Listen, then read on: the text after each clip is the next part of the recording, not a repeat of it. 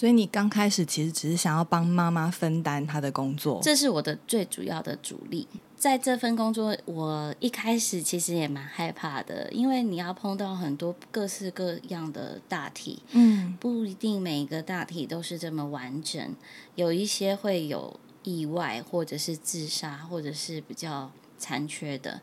那这怎么去心理克服？今天我就是真的是不小心有笑了一声，哇，你竟然笑了，所以他当他不小心笑了一声以后，所有的工作人员马上看我的脸，我告诉你我那个尴尬哦，尿漏两滴，好在我垫卫生棉。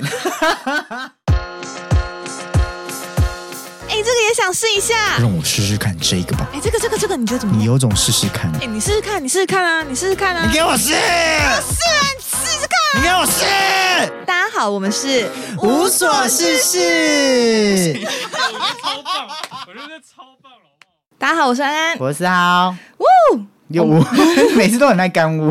没有，因为我们这次录音室里面来了新的来宾，对，我们就是一个非常喜欢请来宾来上我们而且我们的开头也有不一样。对，我不知道大家听到的感觉是什么，对，我觉得有点过嗨，过嗨？吗？会觉得不像我们吗？对，可是我觉得那是一个我们的改变，我想说试试看，蛮好玩的。对，啊，我们因为我们就是说要走什么成长崩坏路线，哎，你连这个都讲了，崩坏成长型。哦，崩坏成长型，对，所以我们现在要开始对，我崩们要坏。崩坏成长型 podcast，所以就是稍微要开始改变，变得比较真实的我们。所以你的意思说，我们前面几集都在装？其实都一直在装啊，哇，要装的这么平静也是很难呢。好累哦，累死了回家回家都一大抽烟跟吃槟榔。好，我们来崩坏成长一下。好，那我们今天其实我们要介绍我们今天来宾，他叫做上晴，欢迎上晴晴嗨，大家好，我是上晴。哇，声音好好听哦，很好听，酥麻。真的有点羡慕。你知道，就因为我们没有这样的声音吗？对我没有那种就是很很，明明做 podcast，但是 我就一直刮噪，我觉得有时候 sometimes，、哦然后 sometimes 我就觉得他那种声音就是会让人家觉得哎、很想跟他讲点什么，听到之后就会想说，哦，我要跟你讲心事，有这么夸张吗请？说。就节目变他的。好，那我们今天会请到上晴来跟我们一起聊聊的原因，是因为上晴的工作它其实还蛮特别的，就是平常我们很少遇到有做这份工作的人。你可以稍微介绍一下你的工作内容吗？好，我是从事殡葬服务业，然后我本身在这个行业大约十年。这是属于比较蛮特别的一份工作，原因是我们全家的家族企业传承下来的。我原本呢也是打从心里，我绝对不会做这个行业的。但是我真的觉得讲话不能太满，因为当你往往很排斥的时候呢，就会变成就会对那墨菲定律。对，太可怕了。但是目前到现在，我觉得还是保有那一份热忱。那我觉得我的行业就是要面对人的最后这个阶段，所以会碰到很多家属的情绪，或者是一般人看不到的现实面。嗯，你刚才说你开始的时候是很排斥做这个行业的，对是有什么特别的原因吗？因为从小到大，我们家人都是在这个行业嘛，那所以我就是看着家人这样子忙碌，不管刮风下雨、台风天、感冒重病，电话一来，还是要放下你手边现在的私事，嗯，然后去。就是一种使命感，你该不会录到一半，等下就要去了吗？所以我很害怕，我现在把电话转接给同事，我很怕家属找不到我们的感觉，因为哦我能理解他很急的时候，他需要找我们，但是找不到人的那种感觉。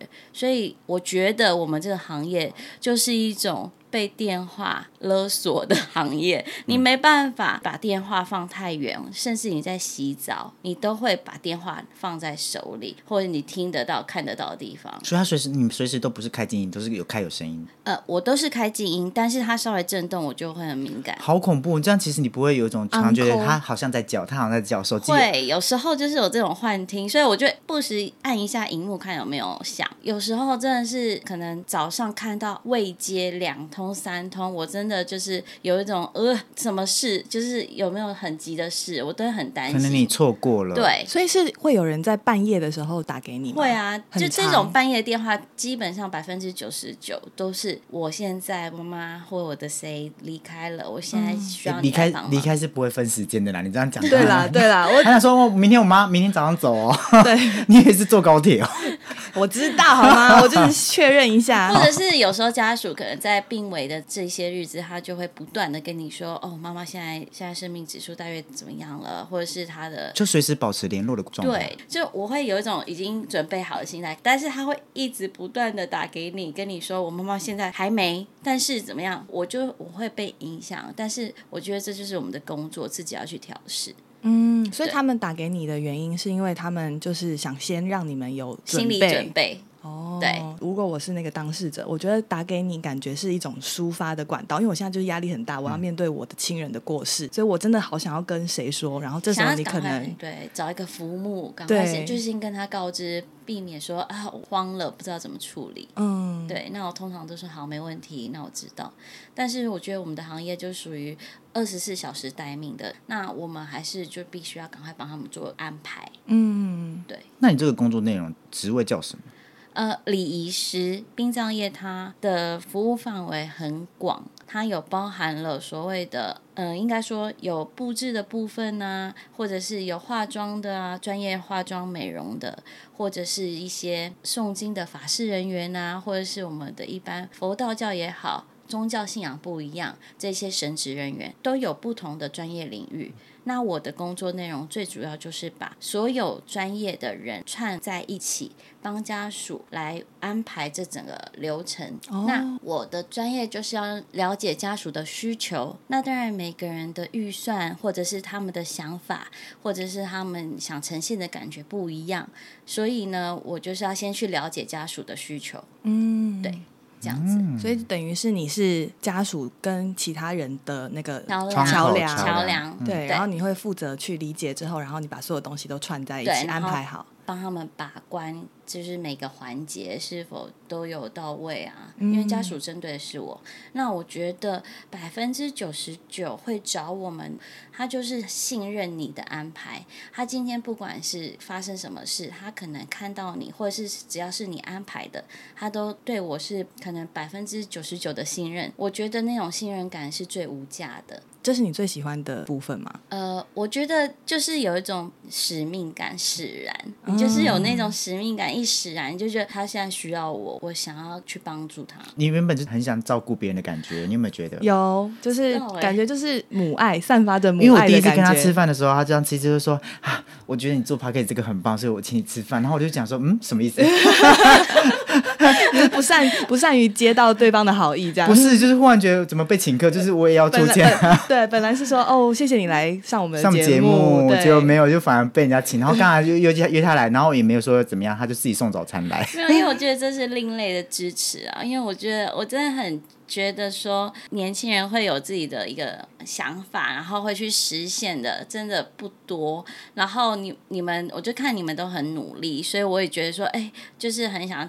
支持你们，但我也不知道我能付出什么，我就觉得这些微不足道的应该可以。哦可是他刚刚说年轻人的时候，我想说靠腰比较老，你也没跟我差几岁啊，我想说什么意思？什么意思？所以你在在他眼中就是个年轻小伙子，对要鼓励你现。在看不起我是不是？没有你误会了。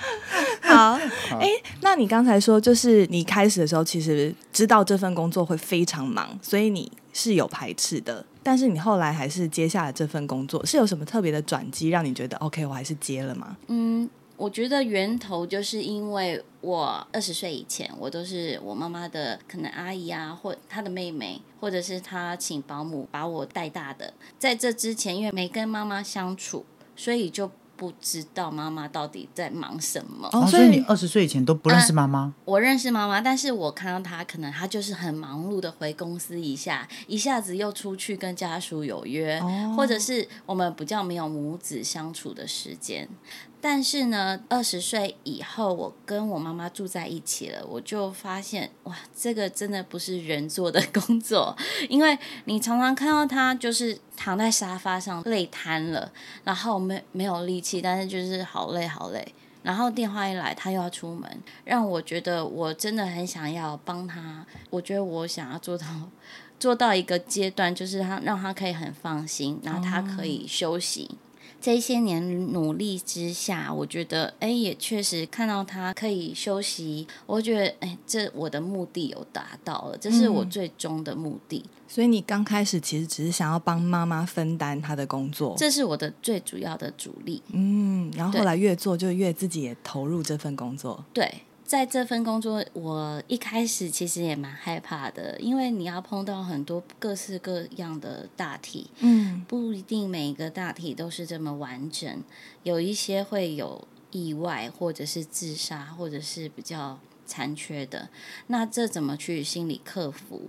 这一开始我最印象深刻的是，我跟我妈妈一起去服务一一个老奶奶，那她可能往生在家里好几天了，没被发现。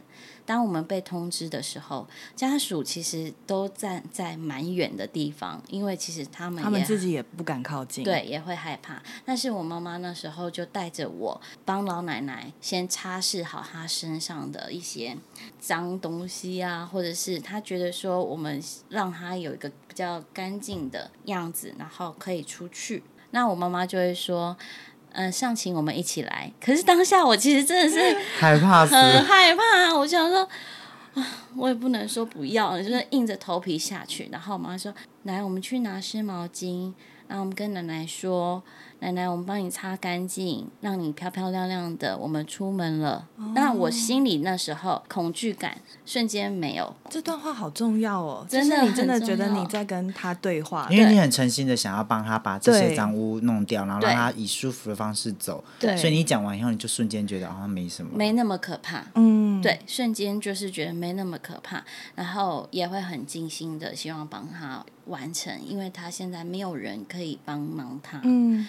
我觉得这一些我妈妈带领我的这一些一步一脚印，我觉得都是不同的学习。因为妈妈不会因为我是她女儿做的比较少，她反而最基本的要我就是都参与，就是所有东西都要会。对，那你那你在跟妈妈工作的时候，因为像我刚才就一直在思考说，我不敢跟我爸妈工作，你怎么敢啊？你是说压力吗？就是我觉得不是压不压力的问题，就是我觉得要跟他们工作是一件非常恐怖的事，因为其实他们可能天生在照顾你的时候就已经有一些情绪上的，你会觉得没办法理解、没办法控制，跟你没办法反驳，因为她是你妈妈。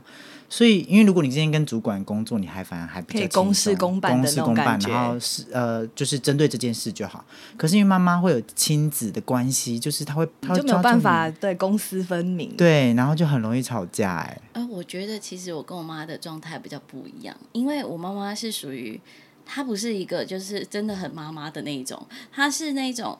我要帮他把早餐准备好，不然我怕他会饿到，因为他可能也不太会照顾自己。他的他的生活几乎都是以工作为主了。嗯呃，基本上来说呢，我觉得我跟妈妈住在一起，反而很像是室友关系。在这样的关系上，我觉得当我在学习的时候，其实我那时候我对自己也蛮严格的，因为我觉得。如果我一直依赖着我妈妈，觉得说她在旁边就没有事，那我不敢想象哪一天她如果出去旅游也好，或者是她不在我身边了，我碰到问题我怎么去解决？所以我在刚学习的阶段，我蛮常跟我妈争吵一件事情，就是说妈妈，你可以不要站在我旁边吗？因为你站在我旁边，家属永远不会来问我问题，那我就没有办法去真的知道。我要怎么解决这件事情？那我说，我如果不懂，我一定会来请教你。但是如果我没有这一段阶段，我一定不会成长。对对对，就是那个阶段，我跟我妈妈就是会争执的，都这一些。哎，那我很好奇一件事情，就是你说过，你二十岁以前其实没有跟妈妈住在一起，其实你不太了解这个人，对不对？对。你是在二十岁以后跟他住在一起之后，跟他一起工作之后，才渐渐了解他。对。那你会觉得，哦，他都没有照顾我，就是对他有这种。种怨怼的感觉，有一段时期我真的还蛮就是蛮排斥不了解说为什么别人的爸爸妈妈都可以陪伴他们做很多事情，但我妈妈永远都是说再看看再说。我妈妈有跟我承认过一件事情，她觉得她当妈妈的这一部分她不及格，但是我应该说，我长大以后，我渐渐了解她的一些。因为你在这份工作里的，对不对？对，我投入在其中，我明白为什么他会有这些苦衷。当然，我希望自己可以有所调整。不希望说自己变成百分之百的妈妈 copy 版，因为我觉得每个人的人生都有不同的规划。我妈妈常说我就像她的镜子一样，因为我们真的太像了，所以我们都会时时的提醒对方，什么时候会让人家不舒服，我们就尽量改变。我觉得很棒哎。对，就是变得是你因为开始做了这份工作之后，可能你小的时候对妈妈是有一种不谅解，但是长大以后你看到的世界跟妈妈一样以后，你你了解到原来妈妈那时候为什么会说这句话，她是怎么想的？对，哦，因为。其实他也是用工作，因为跟妈妈踏进同一个工作里面，才知道原生家庭妈妈这个妈妈这个角色到底为什么以前可能有点放逐他。对，对我觉得很棒哎，这也是一个认识的过程。对，而且很多人会认为说，哎，殡葬业看了生离死别这么多，应该不太会有感触了，或者是比较不会觉得难过。但我个人是觉得，当我碰到这么多的案例以后，我更想要珍惜我现在身边我想珍惜的人或我爱的人，因为随时都有可能发生一些我们没办法预期的事情，就是反而会有更多的感觉，因为你会知道，就是每一位家属背后更多的故事。对，那你有遇过那种就是你知道疯狂疯癫什么争财产，然后其实这也很多，因为其实人生百态。然后你在这个时间点，你可以看到很多人会为了利益，或者是为了个人方便，或者是一些宗教信仰，那就会有所争执。那我个人是觉得说，有时候真的不要太执着，因为很多人都是执着在一个点上。其实你执着或坚持一件事不是不好，但是有时候太坚持了，就变成把事情没办法去这么圆满化。譬如说，有时候家属的亲友就会在这个时间点跳出来，会说：“哦，这一定要怎么做，或这要怎么做。”可是，其实家属就是好好的追思，嗯，你好好在这个过程中去追思我们要告别做拜拜的人，我都希望家属可以，呃。尽力去做，但是不要执着。哦，所以在这样的情况下，你会帮那些家属们协调吗？还是就是等他们协调出一个方法以后再来？对啊，你到底要不要混进？对，其实对，因为其实很多就是会把你拉一边，就是可能二哥你选边站，或者是或者是妹妹或什么。但是我觉得我我其实我觉得我刚入行的时候我会，但是渐渐的你会觉得说我是。我是希望处理事情，而不是处理个人的情绪，因为当你情要处理情绪，那是处理不完的。嗯，那我觉得我会给他一个比较中肯的建议，我会让他们去讨论。讨论好再给我一个答案就好。哦，那之前思豪是不是有去体验过上琴的工作？对我就是跟在他旁边，我真的站到脚很酸。这是唯一的结论吗？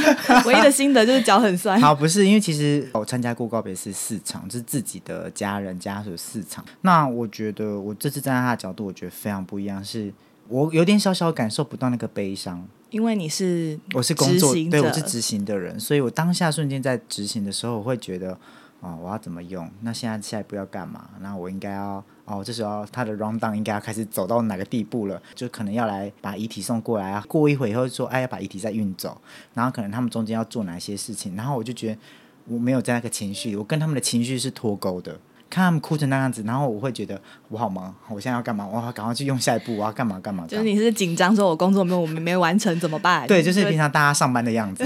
所以我觉得情绪上就是我好像没有，我我可以理解他在讲的东西，可是我又在那个当下，我觉得我没有办法思考这些，因为我在思考的是。我要怎么下一步要做？我下一步要做什么？我觉得可能太菜的关系。对你多多做几次，你你已经知道，就是你已经熟能生巧的时候，你的情绪你就可能被家属就是影响，因为因为你不是马上就办一场告别式，你跟相家属一定有相处的时间，可能是两个礼拜、三个礼拜，有些更长，可能一个月。所以这段时间，当然家属也会不断的跟你有交流嘛，那你就会了解嗯他们家的故事。哦我觉得我就是没有这一块，因为我是直接在最后一天的会场的时候出现帮忙你是打工仔我是打工仔，对，所以我就是在想说，哎，时间什么时候到？我领多少钱这样？没有啦，不是这个意思，只是我当下真心觉得，就是我没有办法感受到那个情绪。的确，就像你讲的那样子，我可能没有前面跟他们联系，然后他们想要什么样的仪式，这些我都是不知道。我只是到那个地方，然后真的就是只是做这整件事，所以我就觉得少在这里。可是我觉得我当下在做的过程中，我觉得蛮有趣的是，当你用不同的角度在看待这整件事的时候，它就是完全不一样的事情呢。我因为我毕竟没有站过这个角度，我以前都是在那哭的那边的角度，就是家属的角度。然后我就觉得他刚才讲说他很很多感性的部分的时候，我就会在想说，我怎么都没有？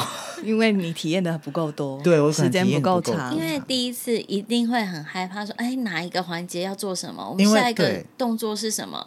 对我一开始其实也会啊，而且而且而且会害怕讲错话或做错事，让家属不舒服。哦，所以你们是有讲话的环节吗？要发应该说言，我们是桥梁嘛，那可能家属跟司仪碰面了。那可能司仪说一些话，那我已经了解家属的需求，我要赶快去跟就是中间的桥梁跟他说交代一些他们家比较特别的状况是怎么样，嗯，类似这样。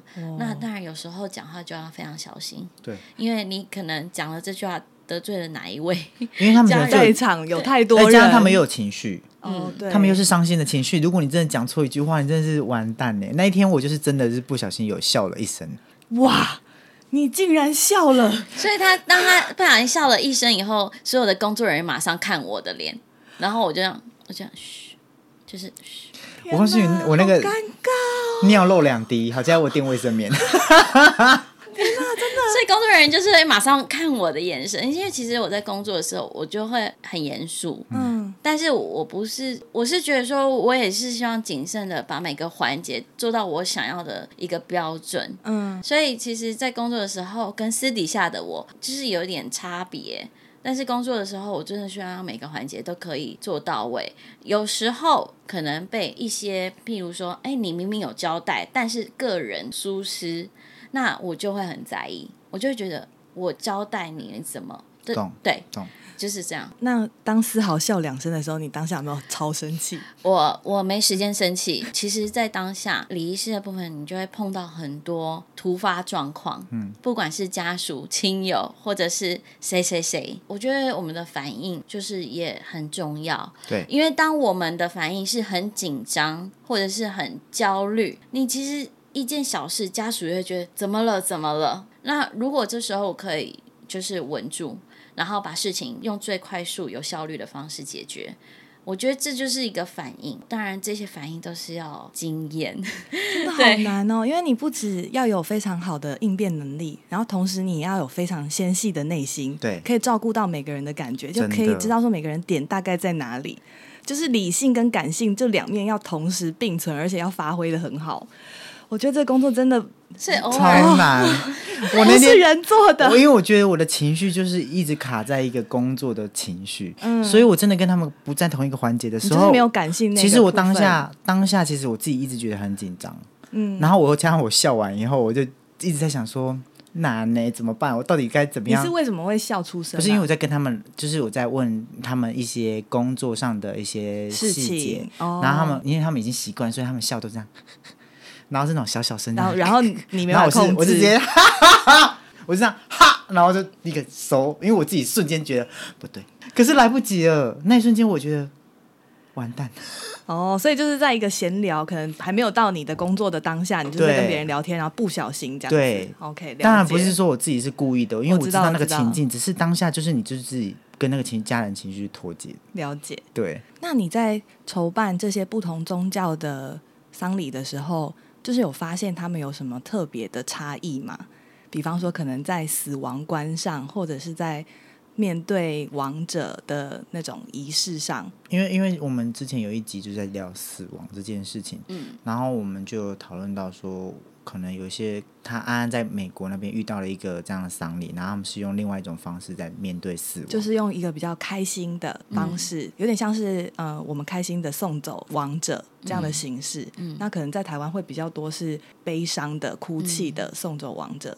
嗯对，就有很多不同的类型。对，嗯，我觉得以宗教信仰来说是比较还好。我觉得以前丧礼他们比较注重的可能就是宗教这部分，但是现在的商力越来越精致了，然后现在的人也好，就是越来越懂得怎么享受，所以就会很在意哎他的样貌，然后他最后想。给人家呈现的样子是不是美美的啊，或者是有说的是香香亡啊者吗？对，哦，那这一部分就是可能以前的社会比较不会去注重的一个环节，哦像你以前可能没有听过，呃，大体美容 SPA，那现在就是近几年很盛行，什么是大体美容 SPA？就是他会将往生者在一个专业的这个应该说晋升台上，然后帮他做晋升服务。嗯、应该说我们去做 SPA 的时候，他不会帮我们洗澡，他只会按摩嘛。那因为这个往生者他必须有人帮忙，所以就会有专业的人员帮他做净身，然后沐浴，然后将我们所有的应该说小细节的部分都给它清的很干净。然后化妆化家属想要的样子，或者是他生前的照片，他就是自然派的，那我就是要自然的样子。有人有人有那种说我要全智贤的口红，我目前是还没碰到啦，但是如果家属要求的话，我们是可以配合。全智全智贤的妆容，要求真的很多哎、就是就是有没有人有这种没有，所以没有人这种要求。呃，目前是还没碰到，但是我个人是蛮，因为我个人是蛮注重就是最后的瞻仰这部分。对，那其实家属有时候他没有这个预算想做这件事或者这个服务，那他可能就是请公家的帮忙嘛。那最后我都会先到遗体旁边帮他梳一下头发，或是帮他哪里调整一下，哦因为我会觉得如果我是他，我多希望有人帮我把这根头发可能卡在脸上的，就是卡在帮我梳好。这真的很重要，就像看到照片你自拍，然后你发现你没有告诉我你我刘海很乱，对感觉。很对，有或者嘴巴开开的，我我就想闭起来，可是没有人可以帮我，我会觉得我就很注重这个部分，这是属于小细节。你真的好心好细哦，这真的很重要哎，你就是我可以完全了解为什么家属会信任你了，对因为你连这点都会帮忙注意到。我觉得是同理心，对，就就只是这样而已。很厉害，这个细节我觉得好厉害哦，因为真的他刚才那样讲，我就觉得对，如果是我，我也很想要很漂亮的离开，或对是最后一幕让别人看，然后可是我碰不到我的身体，对对，就是要变得是带入那个王者的角度去思考。哇，这真的很难。诶，那我们因为之前有讨论过一集是关于死亡的，然后那时候就有聊到生前告别式这件事情。嗯，现在生前告别式的讨论，就是在你们的行业里面听到的多吗？你们有过就是有人上门，然后跟你们说我想要去体验这个？我个人是没有碰过生前告别式，但是我碰过很多，就是他生前他已经知道他已经挨末了，他就会约我过去，然后在他们家人都在场的情况下，就交代好他要怎么办理。那我觉得这是属于符合他可能生前想要的需求，但是他不会在他生前可能很不舒服的情况下办一场可能告别式。我目前是还没碰过，啊，我因为我很想办，我们很想办，很想办。对，因为呃，我不知道你有没有听过那一集，那一集是因为我对于我的死亡，我会觉得是后人他们自己要去感受，因为那那是办给他们的，对对我来说，所以我会觉得我我想邀请他们来，然后让他们决定，然后决定还要先办一场，让他们感受。哦，那你的意思说当下也要有棺木，然后躺在棺木上吗？有可以，如果他们想要，哦、他们想要，我不会，因为我不会认为我我要不要，因为我就觉得我走了无所谓，我不在意我我怎么样。对，应该是说我们那时候认定说丧礼，我们对丧礼的定义、嗯就是丧礼它其实是办给还活着的人，他不是办给死掉的那个人，因为死掉的那个人他已经走了。嗯，活着的人是要去面对死掉的人的悲伤，所以他们就是他们应该可以一起来讨论说，我们要如何去面对这个悲伤。嗯，对，所以我们那时候觉得，OK，丧礼的话，应该是要跟活着的人去讨论说，你想要怎么办，你想要怎么样追思我。嗯嗯，对，所以才会想啊，那生前告别式也许是一个好的办法，因为我更在乎的是你们的想法，而不是我自己到底想怎么离开。如果说以生前告别式这个阶段，大部分他们不会跟礼仪殡葬来接洽，原因是他可能还没有走到要做火化仪式或土葬仪式这个流程，懂？所以他们其实这个就是属于一个自己私人的一个餐局，或者是私下讨论。那可能要碰到要怎么去进行的时候，就需要到我们了嘛，因为要执行了。这时候他们就会来跟我们讨论。您您所谓的生前告别式是先讨论内容吗？还是就是先执行过一次？我觉得是先讨论内容，哦，这是否可行。然后，其实我觉得我自己也想先做，就真的，如果你要我躺在棺材里面，我会真的蛮想试试看。我申请告别是，大家会对我讲什么？我是不排斥啊，但是如果有人找我的，找我帮他就是做这样子的服务的话，我觉得我也是可以尝试看看，先沟通，然后我了解你的需求，我可以尽力帮你完成。但是你说的生前，就是生前先讨论，我希望怎么办我的告别式，这是我们也蛮常碰到的，因为现在会拿出来讨论或拿出来讲的，其实也蛮多的，不会说这么忌讳了。其实我觉得还蛮有感触的，就是我可能跟这个人几天前才碰面。他才跟我说他要怎么安排他的告别式。我再一次碰到他的时候，他就离开了，就躺在我面前。这是我常常会碰到的事，我觉得也是很有感触，因为你都会不时的提醒自己活在当下。对，我觉得这句话说的很容易，但是真的活在当下，什么叫做当下？